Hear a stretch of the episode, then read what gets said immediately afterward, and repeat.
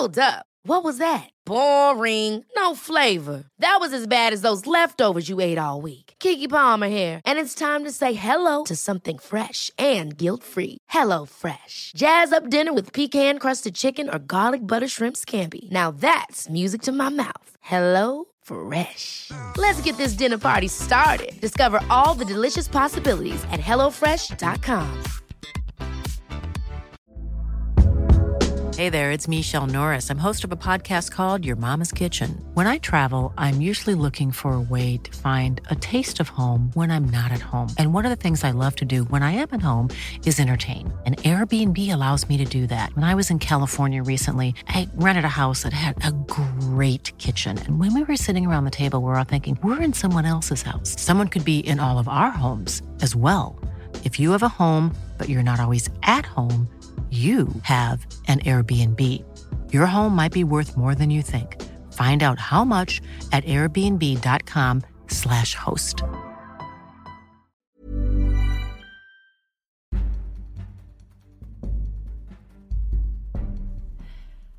Hallo und herzlich willkommen zur fünften Episode von Mord und Totschlag. Mein Name ist Steffi und heute geht es mit dem zweiten Teil am Mordfall von Chandra Levy weiter.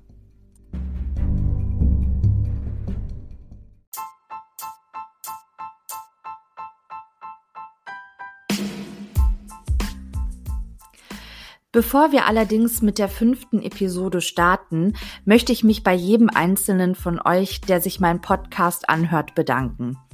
Ich bin überwältigt, wie viele von euch hier regelmäßig zuhören, obwohl dieser Podcast technisch auf unterstem Niveau ist, das ist mir bewusst, was sich aber übrigens dank der tollen Unterstützung meines Umfeldes langsam ändern wird eure ganzen lieben Kommentare und Nachrichten, die Zuhörerstatistik. Ihr glaubt gar nicht, wie sehr ich mich über jedes einzelne Feedback von euch freue.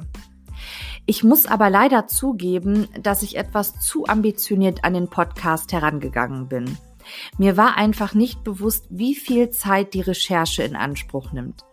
Und da ich selbst auch lieber Podcasts höre, die auf Qualität statt auf Quantität setzen, werde ich ab jetzt jeden zweiten Sonntag eine neue Episode von Mord und Totschlag hochladen.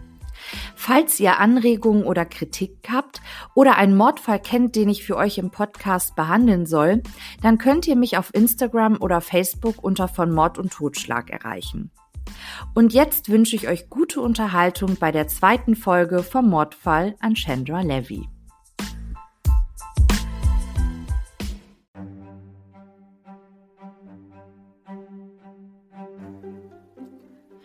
Was bisher geschah. Am 1. Mai 2001 verschwindet die damals 24-jährige Studentin Chandra Levy spurlos in Washington, D.C. Außer ihrem Wohnungsschlüssel schien sie nichts mitgenommen zu haben. Schnell gerät der 53-jährige Bundeskongressabgeordnete Gary Condit in den Verdacht, mit dem Verschwinden von Chandra etwas zu tun zu haben. Trotz großer Suchaktionen und etlicher Befragungen ergeben sich keine Hinweise zum aktuellen Aufenthaltsort von Chandra Levy. Dann kommt der 11. September 2001. Amerika wird Opfer eines terroristischen Anschlags und die Ermittlungen im Fall Chandra Levy kommen zum Erliegen.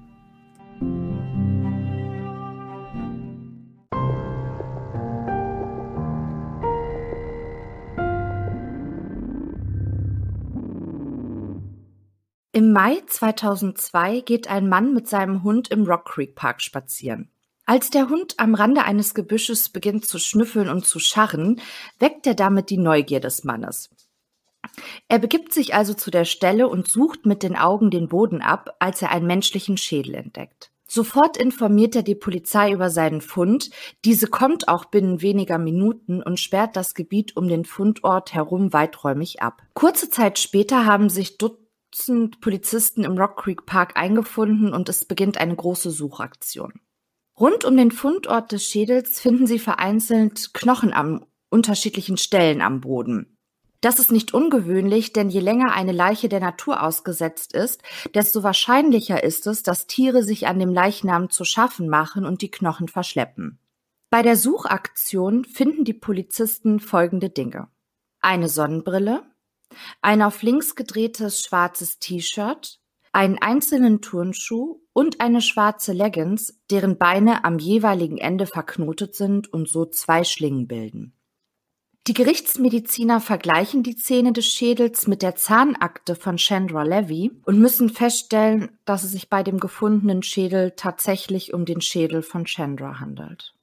Nach einer Liegezeit von einem Jahr müssen die Gerichtsmediziner nun die Todesursache feststellen. Und dafür steht ihnen lediglich ein Skelett zur Verfügung. Es ist kein Gewebe mehr vorhanden, an dem sich Spuren hätten ablesen lassen können.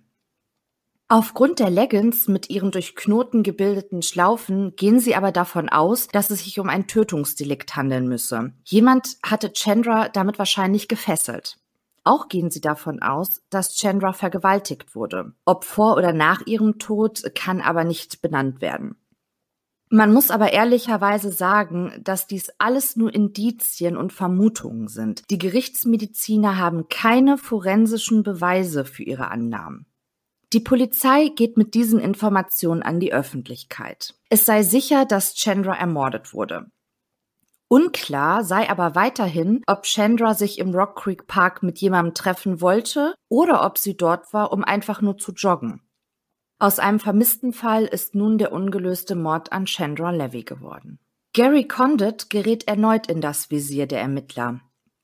Musste Chandra wegen der Affäre zu ihm sterben? Ist er vielleicht derjenige, den Chandra im Rock Creek Park getroffen hat? Nur zwei von ganz, ganz vielen Fragen.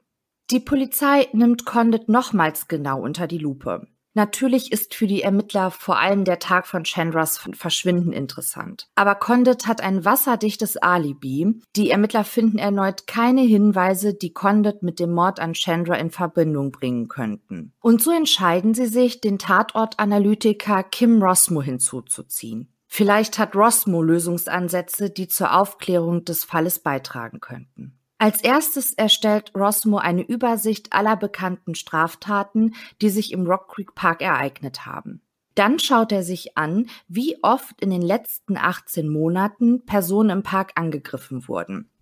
Er erfährt so, dass reine Gewalttaten dort sehr selten vorkamen. Aber kurz nach dem Verschwinden von Chandra kam es zu zwei Übergriffen an Joggerinnen. Am 24.05.2001 begibt sich Hallie Sherling in den Rock Creek Park, um eine Runde zu joggen. Ihr fällt ein Mann auf und schon kurz nachdem sie losgelaufen ist, bemerkt sie, dass eben dieser Mann sie zu verfolgen beginnt.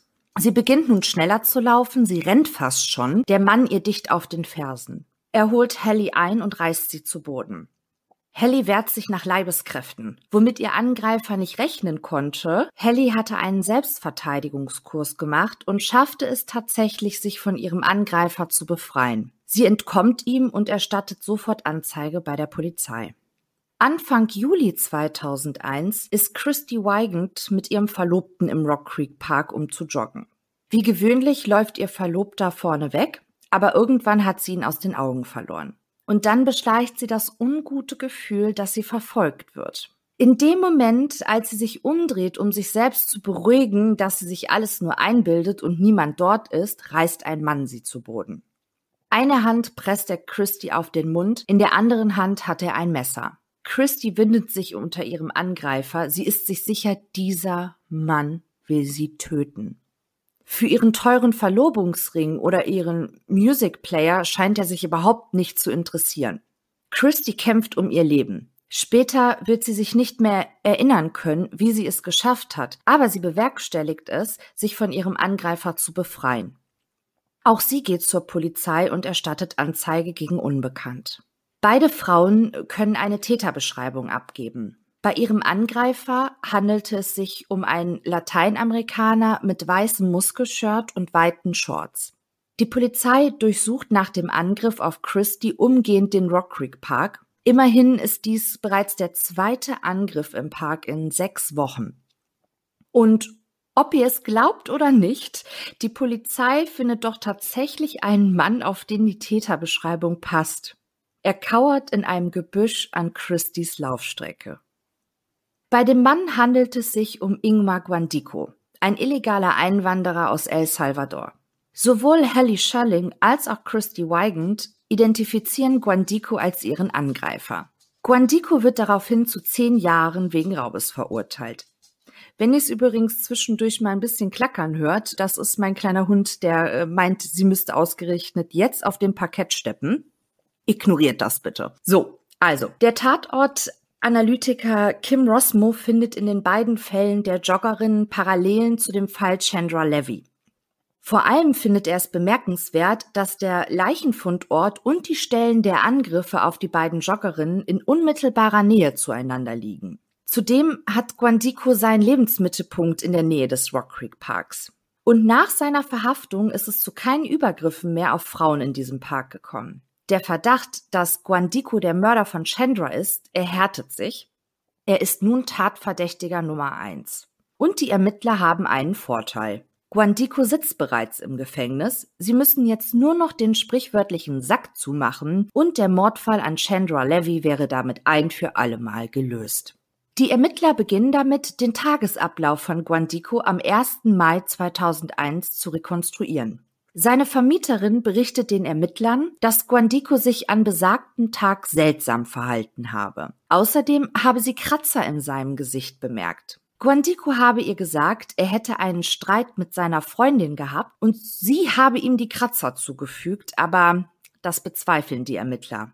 Und dann erfahren sie auch noch, dass Guandico am 1. Mai 2001 nicht an seinem Arbeitsplatz erschienen war.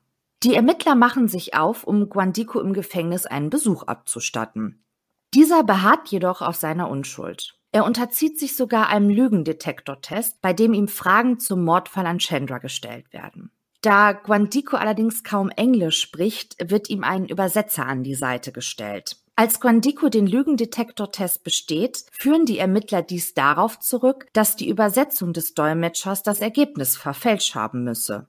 Wie dem auch sei, den Mord an Chandra können die Ermittler Guandico an diesem Tag jedenfalls nicht nachweisen. Und so hängen die Ermittlungen wieder fest bis die Ermittler auf einen großen, bulligen Mann mit dem Namen Albert Cook treffen.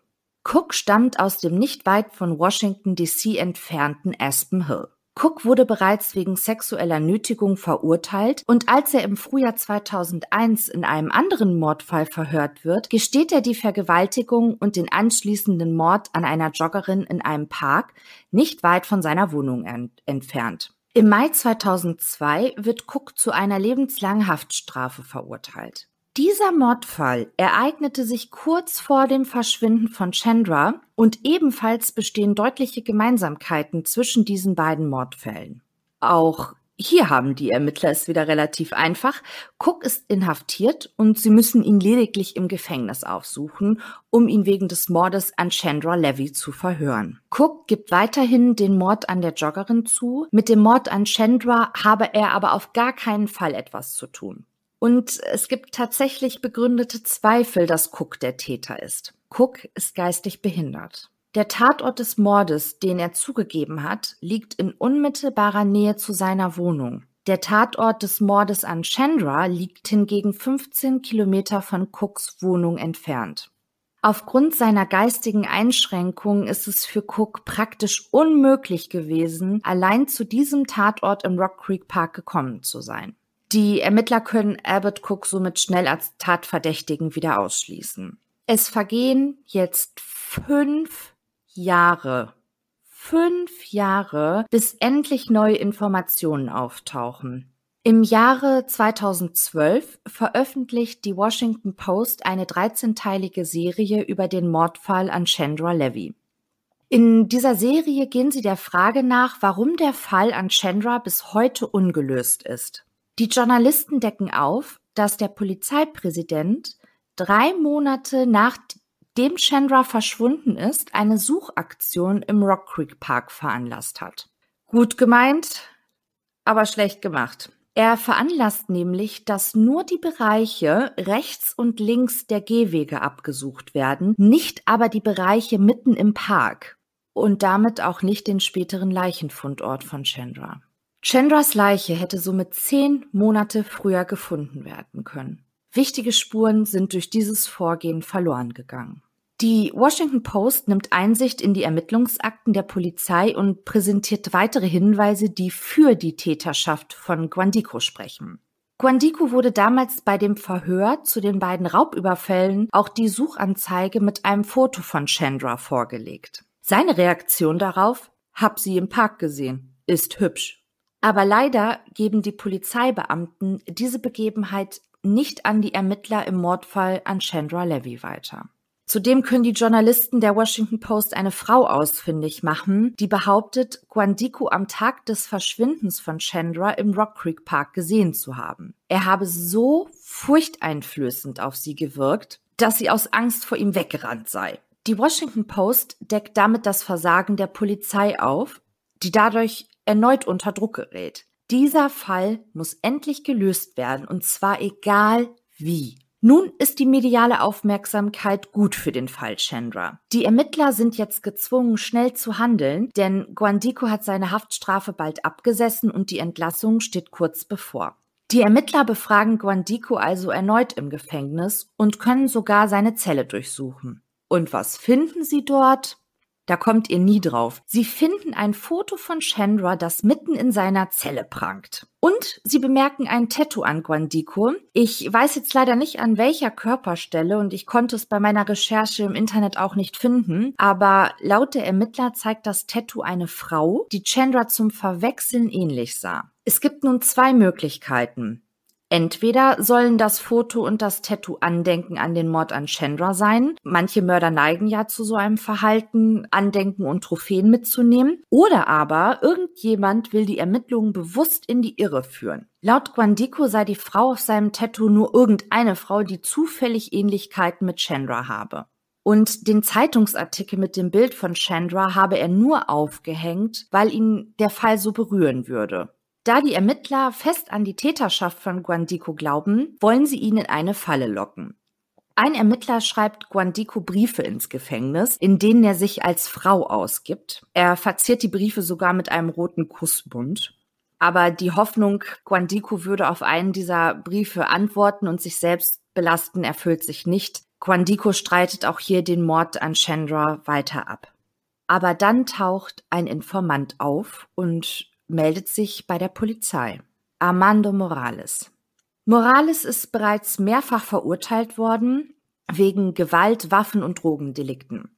Im Jahre 2006 saß er mit Guandico in einer Zelle. Die beiden gehören der gleichen Gang an und betrachten sich als Brüder. Sie führen lange und intensive Gespräche miteinander und bei einem dieser Gespräche vertraut Guandico Morales ein Geheimnis an. Er habe Chandra Levy getötet aber vergewaltigt habe er sie nicht. Morales glaubt, dass Guandico sich mit diesem Geständnis schützen wollte. Häufig ist es nämlich so, dass Gefangene, die wegen eines Sexualdeliktes verurteilt wurden, im Gefängnis von ihren Mithäftlingen auch missbraucht werden. Die Ermittler überzeugt ein Detail in der Aussage von Morales. Guandico habe Morales nämlich erzählt, dass er Chandras Gürteltasche entwendet hat und das ist Täterwissen. Im Mai 2009 glauben die Ermittler genug belastendes Beweismaterial gesammelt zu haben und sie klagen Guandico wegen Mordes an. Dies ist der Auftakt für einen langwierigen Gerichtsprozess. Guandico plädiert hier natürlich auf nicht schuldig. Wir befinden uns nun bereits im Jahre 2010. Seit Monaten bereiten die Staatsanwaltschaft und die Ermittler jetzt schon das Verfahren gegen Ingmar Guandico vor. Ich fasse euch unsere Ausgangssituation einmal noch mal kurz zusammen. Guandico hat sich 2001 schuldig bekannt, die beiden Joggerinnen im Rock Creek Park überfallen zu haben. In der Nähe dieser beiden Tatorte wurden dann auch im Mai 2002 die sterblichen Überreste von Chandra gefunden. Außerdem tauchte acht Jahre nach dem Mord an Chandra Armando Morales auf, der den Ermittlungen eine entscheidende Wendung gibt. Guandico war sein Mithäftling und habe ihm den Mord an Chandra gestanden. Dass Morales bereits einschlägig vorbestraft ist, hält die Ermittler nicht davon ab, ihn zu ihrem Kronzeugen zu küren. Und so wird ein Haftbefehl gegen Guandico erlassen. Der Tatverdacht beruht damit nur auf Indizien. Es gibt keine forensischen Beweise und Guandico beteuert seine Unschuld. Er habe Chandra nicht vergewaltigt und schon gar nicht getötet. Nichtsdestotrotz atmet ganz Washington DC auf. Endlich ist der Fall gelöst und Familie Levy kann nun endlich ihre Ruhe finden. Am 8.10.2010, also mehr als neun Jahre nach Chandras Ermordung, startet der Prozess gegen Guandico in Washington, D.C. Das Medieninteresse ist riesig. Aber die Anklage hat es schwierig und das wissen sie auch. Der Mordfall an Chandra ist, wie gesagt, neun Jahre alt. Es gibt keine Tatwaffe. Die genaue Todesursache ist auch nicht geklärt. Und zu allem Übel gibt es auch keine forensischen Beweise, die Guandico des Mordes an Chandra überführen könnten. Aber die Ankläger werden sich zu helfen wissen. Die Staatsanwaltschaft trägt als erste Partei ihr Eröffnungsplädoyer vor. Guandico hat Chandra ermordet und ausgeraubt. Von Vergewaltigung ist jetzt übrigens keine Rede mehr, weil das können sie ihm erst recht nicht nachweisen. Und dann führt die Staatsanwaltschaft ihren Geniestreich aus. Ihr erster Zeuge ist niemand Geringeres als Gary Condit. Sie haben ihn tatsächlich auf ihre Seite geholt. Und damit haben sie der Verteidigung schon mal den Wind aus den Segeln genommen, denn diese hätten Condit bestimmt als alternativen Täter angeführt. Und das hat die Anklage hiermit verhindert. Condit sagt aus, dass er nur mit Chandra befreundet war und eine Art Mentor für sie gewesen sei. Condit hat übrigens bis zu diesem Zeitpunkt nie öffentlich zugegeben, dass er eine Affäre mit Chandra hatte. Condit wirkt während seiner Aussage sehr kontrolliert und kalt. Und obwohl Condit als normaler Bürger in den Gerichtssaal gekommen ist, so wird er doch mit der Ehrfurcht gegenüber eines Bundeskongressabgeordneten behandelt, leider auch vom Vorsitzenden Richter. Condit muss sich den Fragen der Verteidigung stellen. Diese fragt ihn immer wieder nach der Affäre zwischen ihm und Chandra. Condit entgegnet, dass er diese Frage ja wohl nicht beantworten müsse. Er sei ja schließlich nicht der Angeklagte. Und der Richter stimmt ihm tatsächlich zu. Das Verhör von Condit dauert gefühlte drei, aber es waren wohl tatsächlich, ich glaube, zehn Minuten ist sehr emotionslos und wenig erhellend. Generell wirkt Condit bei seiner Aussage sehr ausweichend und wenig hilfsbereit. Im Anschluss an Condits Aussage werden die beiden überfallenen Joggerinnen befragt. Diese Aussagen sind sehr emotional und die Jury wird in ihren Bann gezogen. Sie haben das Gefühl, nun mit den beiden Frauen am Tatort zu sein. Christy Wigand berichtet, dass sie glaubte, Guandico wollte sie töten. Die Jury kann sich nun lebhaft vorstellen, wie die letzten Minuten in Chandras Leben ausgesehen haben könnten. Ich möchte hier auch noch mal kurz Folgendes einwerfen, das gegen die Behauptung von Guandico spricht, er habe die Frauen nur ausrauben wollen, um sich Drogen beschaffen zu können. Christy Weigand trug zum Zeitpunkt des Überfalls ja einen teuren Verlobungsring und einen Music Player bei sich. Und für beides habe sich Guandico ihrer Aussage nach nicht interessiert. Er schien etwas anderes von ihr gewollt zu haben. Eventuell das, was er sich bei Chandra einfach geholt hatte. Ich weiß es nicht, aber das ist mir bei der Recherche ins Auge gefallen. Nach ihrer Aussage identifiziert Christy Guandico dann auch noch eindeutig als denjenigen, der sie im Rock Creek Park überfallen hat. Dann ruft die Staatsanwaltschaft ihren Kronzeugen auf. Morales kommt mit einer orangenen Gefängniskluft und in Fußketten in den Gerichtssaal. Die Jury wird später berichten, dass sie vor allem die Aussage von Morales überzeugt habe, Guandico sei der Mörder von Chandra. Morales sprach mit einer sanften Stimme. Es war, als erzähle er allen eine Geschichte. Er sei ein Gangster alter Schule, aber die Jahre im Knast haben ihn verändert. Morales habe dem Gangsterleben abgeschworen. Zum ersten Mal stelle er sich nun als Informant zur Verfügung, indem er Informationen an die Polizei weitergeleitet habe. Er sei zwar ein bisschen nervös, das solle man ihm bitte nachsehen, sein Hauptanliegen sei, der Familie Levy zu helfen. Und so erzählt Morales, was Guandico ihm während ihrer gemeinsamen Haftzeit anvertraut hatte. Guandico stand unter Drogeneinfluss und brauchte Geld, um Nachschub zu besorgen. Wie bei den bereits zuvor gestandenen Überfällen habe Guandico sich im Gebüsch versteckt.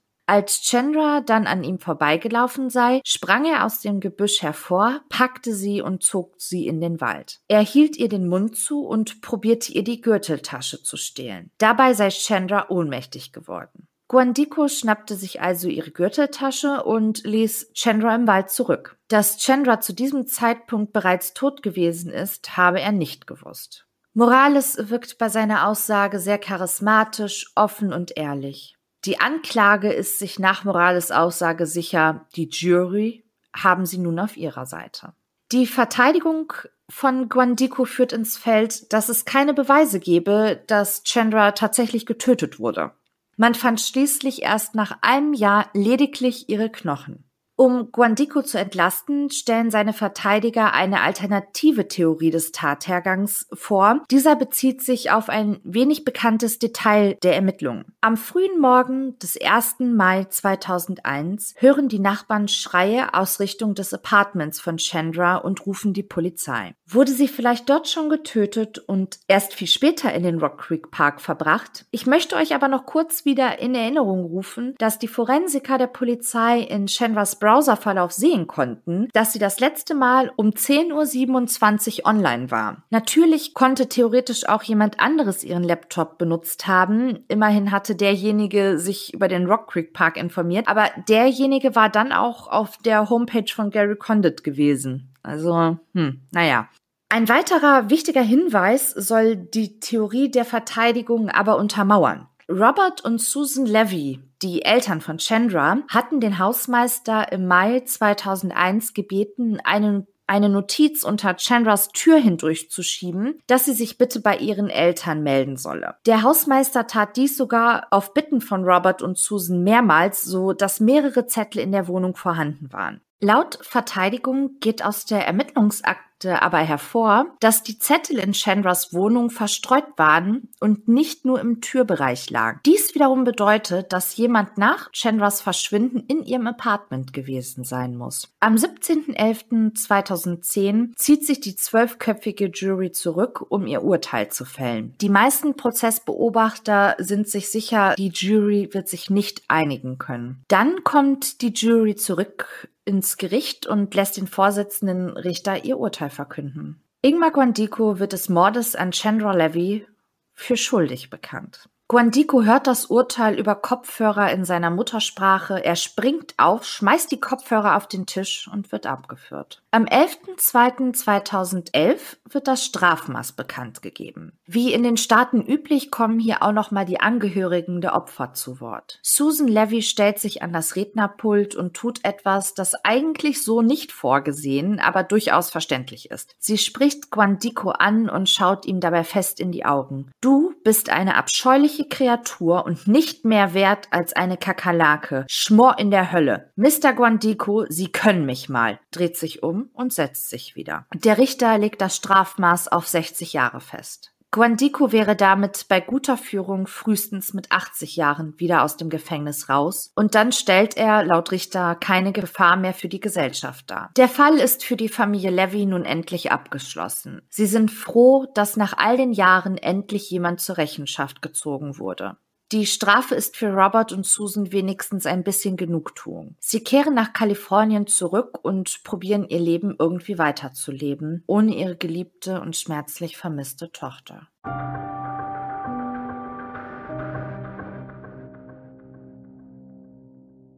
Wir befinden uns jetzt im Jahre 2016, also fünf Jahre nach dem Prozess und der Verurteilung von Guandico. Eine Frau tritt an die Washington Post heran und behauptet, sie habe neue Hinweise im Mordfall an Chandra Levy. Die Frau heißt Babs Proller und ist Nebendarstellerin in der Serie House of Cards. Zu diesem Zeitpunkt kann niemand ahnen, dass diese Frau den Mordfall komplett auf den Kopf stellen wird. Babs lebte seit ihrer Trennung von ihrem Partner übergangsweise mit ihrem Hund in einem Hotel in Indianapolis.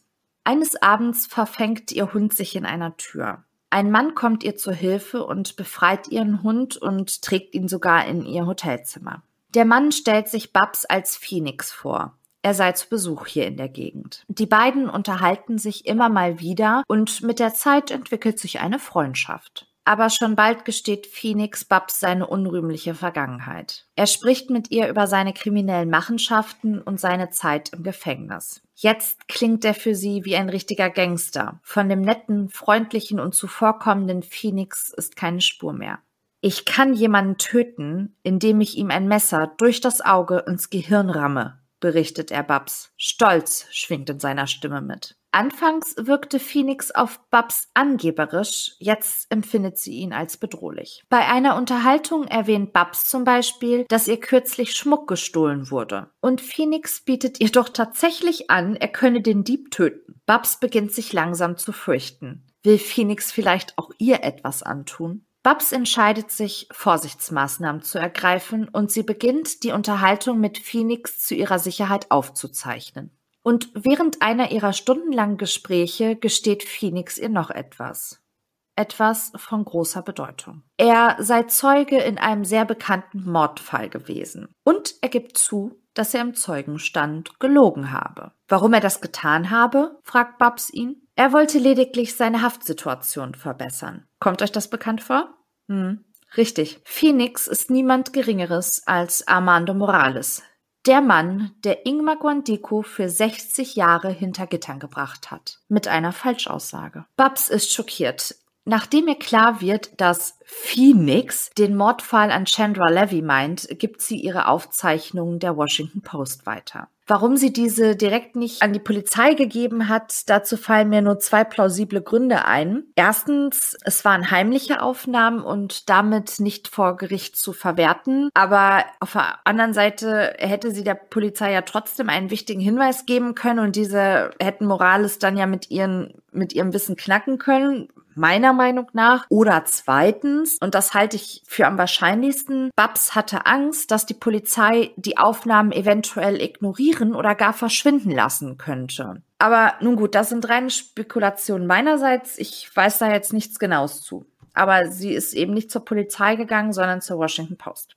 Die Journalisten der Washington Post hören sich Babs Aufnahmen an. Hier klingt Morales nicht wie der charismatische Kronzeuge, als der sich vor fünf Jahren im Gericht präsentiert hat. Ganz im Gegenteil, er klingt auf den Aufnahmen wie ein Schwerkrimineller, was daran liegen könnte, dass er einer ist, aber gut. Ein wichtiges Detail fehlt leider auf den Aufnahmen. Das Geständnis von Morales, dass Guandico ihm nie den Mord an Chandra gestanden hatte. Und so müssen die Journalisten sich fragen, wie glaubwürdig und zuverlässig die Aussage von Babs ist. Babs beschließt im weiteren Verlauf, sich doch auch an die Staatsanwaltschaft und an die Verteidiger von Guandico zu wenden. Bereits 2011 hatten die Verteidiger Verteidiger von Guandico erhebliche Zweifel an der Aussage Morales geäußert, aber vergebens. Vor Gericht hatte Morales behauptet, er sei zum ersten Mal ein Informant. Später kommt heraus, dass auch das eine glatte Lüge war. Diese Behauptung von Morales ist nachweislich falsch. Er hatte schon vor dem Prozess gegen Guandico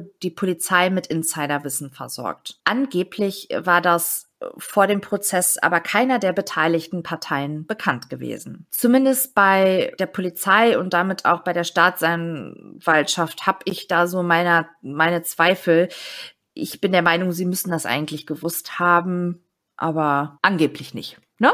So, Morales ist also nicht nur ein Schwerkrimineller, sondern auch ein Knastspitzel und Lügner. Wer weiß überhaupt sicher, dass Armando Morales sein richtiger Name ist? Das sehen die Verteidiger ähnlich und aufgrund des unglaubwürdigen Grundzeugen fordern sie einen neuen Prozess für ihren Mandant Guandico. 2015 wird das Urteil gegen Ingmar Guandico aufgehoben und ein neuer Prozess wird anberaumt. Die Staatsanwaltschaft steht einer mittelschweren Katastrophe gegenüber. 2010 konnte allein Morales Beweise liefern, dass Guandico der Mörder von Chandra war und jetzt 2016 ist er immer noch der einzige Zeuge. Und als die Staatsanwaltschaft dann auch noch die Aufnahmen von Babs hört, in denen Morales wie ein Schwerverbrecher klingt, ist es ganz vorbei. Morales ist als Zeuge absolut unbrauchbar. Am 28. Juli 2016 geben die Strafverfolger ihre Entscheidung bekannt. Sie ziehen ihre Anklage gegen Ingmar Guandico zurück. Guandico soll dann nun aber abgeschoben werden. Es ist frustrierend. Trotz all der Ermittlungen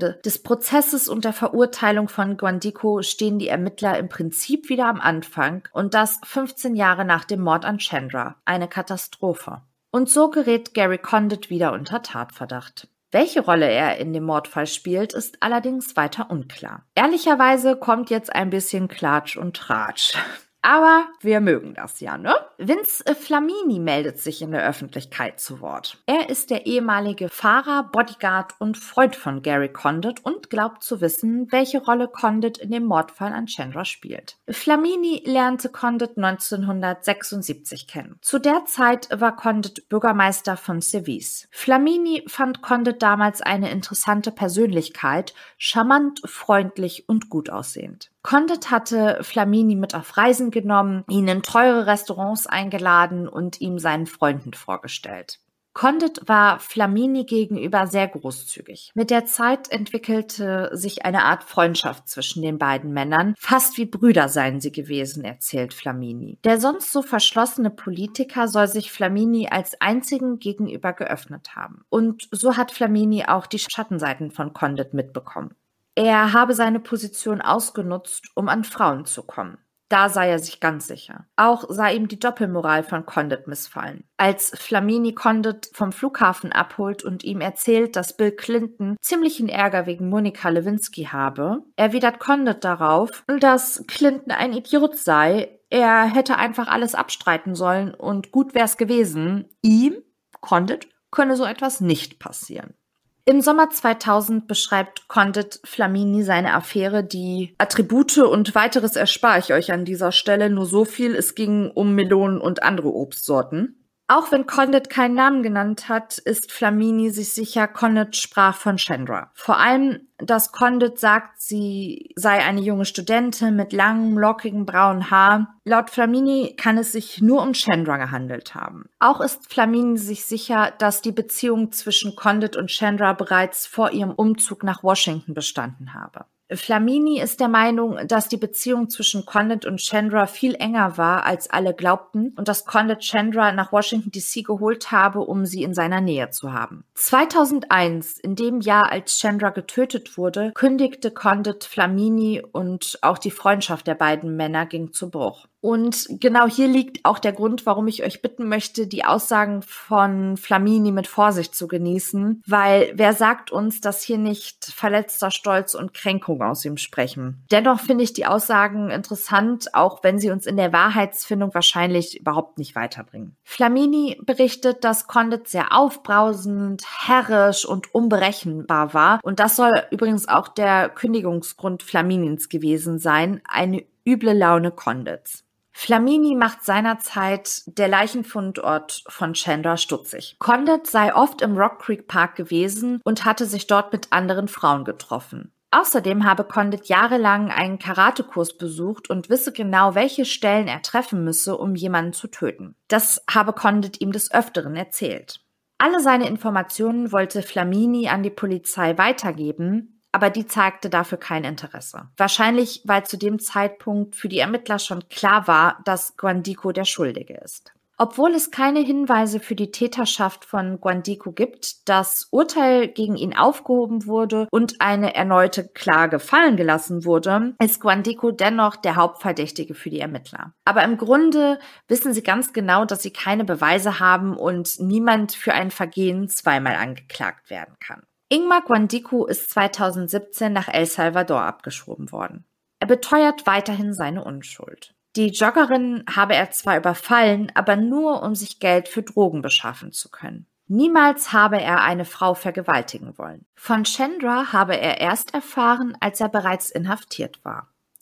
Und er habe nie zu den Polizisten, die ihn nach den Überfällen auf die Joggerinnen verhört haben, gesagt, dass er Chandra im Rock Creek Park gesehen habe, nur dass sie eine hübsche Frau sei. Guandico weiß zwar nicht, wer der Täter ist, aber er findet, dass Condit besser behandelt wurde als er, ein illegaler Latino ohne Geld, Papiere und soziale Kontakte. Guandico ist sich sicher, dass er dazu dienen sollte, von Condit abzulenken, um dessen guten Ruf nicht zu beschädigen. Welche Rolle Condit auch immer bei dem Mord an Chandra spielte. Trotz all der Arbeit ist dieser Mordfall ungelöst und ungesühnt und damit auch die Frage, warum Chandra sterben musste. Übrigens, warum Conde damals unbedingt diese leere Uhrenbox verschwinden lassen wollte, konnte ich nicht herausfinden. Hätte er sie einfach in seiner Wohnung belassen, wäre niemand je auf die Idee gekommen zu überprüfen, wer diese teure Uhr gekauft hatte. Erst als er sie versucht hat, in einem Mülleimer zu verstecken, sind die Ermittler neugierig geworden und seine Affären sind ans Tageslicht gekommen. Der Privatermittler John McCain glaubt die Wahrheit und den Täter zu kennen, aber es gibt für ihn keinen Grund, den Namen öffentlich preiszugeben, da die Tat demjenigen nachzuweisen kaum möglich sei. Der Mordfall an Chandra ist ein Cold Case geworden. Die Polizei hat ihre Ermittlungen eingestellt. Es gibt einfach keine Lösungsansätze, keine Beweise und keine Augenzeugen.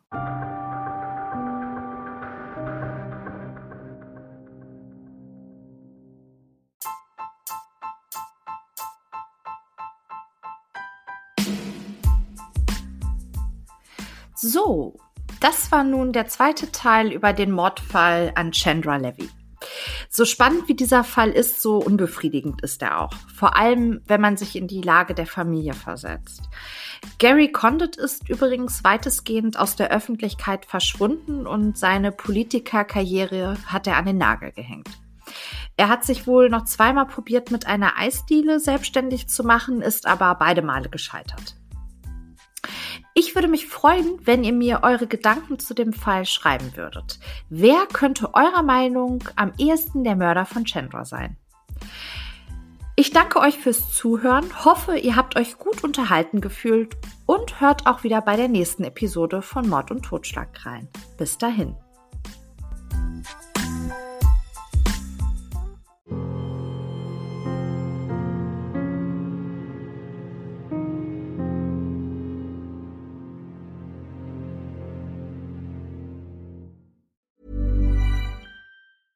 Ever catch yourself eating the same flavorless dinner three days in a row?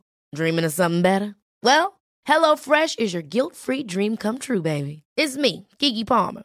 Let's wake up those taste buds with hot, juicy pecan-crusted chicken or garlic butter shrimp scampi. Mm. Hello Fresh. Stop dreaming of all the delicious possibilities and dig in at HelloFresh.com. Let's get this dinner party started.